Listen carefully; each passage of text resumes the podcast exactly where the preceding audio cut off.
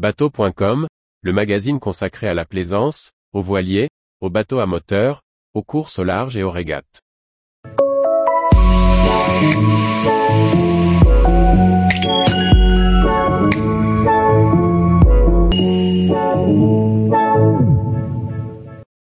Puis-je naviguer sur les zones vertes de la carte?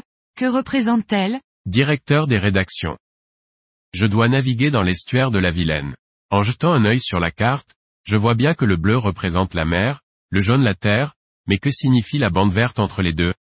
La limite des 300 mètres dans laquelle la vitesse est limitée? Réponse à une zone interdite à la navigation pour ne pas gêner les coquillages Réponse Bélestran, réponse C. Chaque semaine, bateau.com vous propose une question sur le permis bateau.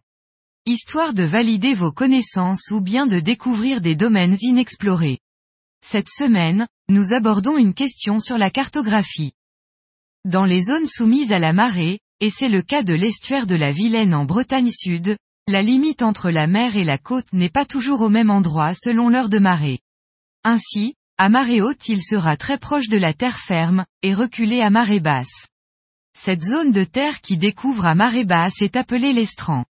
C'est elle qui est représentée sur les cartes marines avec cette couleur verte, conformément à la réponse C. La zone de l'estran est donc soumise à l'amplitude des marées. Elle sera différente suivant le coefficient de marée.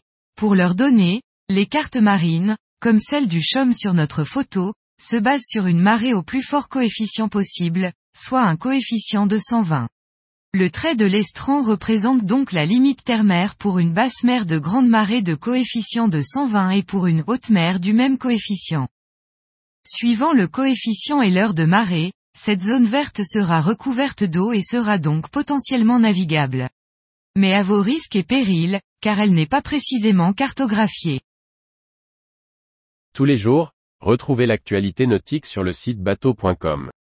Et n'oubliez pas de laisser 5 étoiles sur votre logiciel de podcast.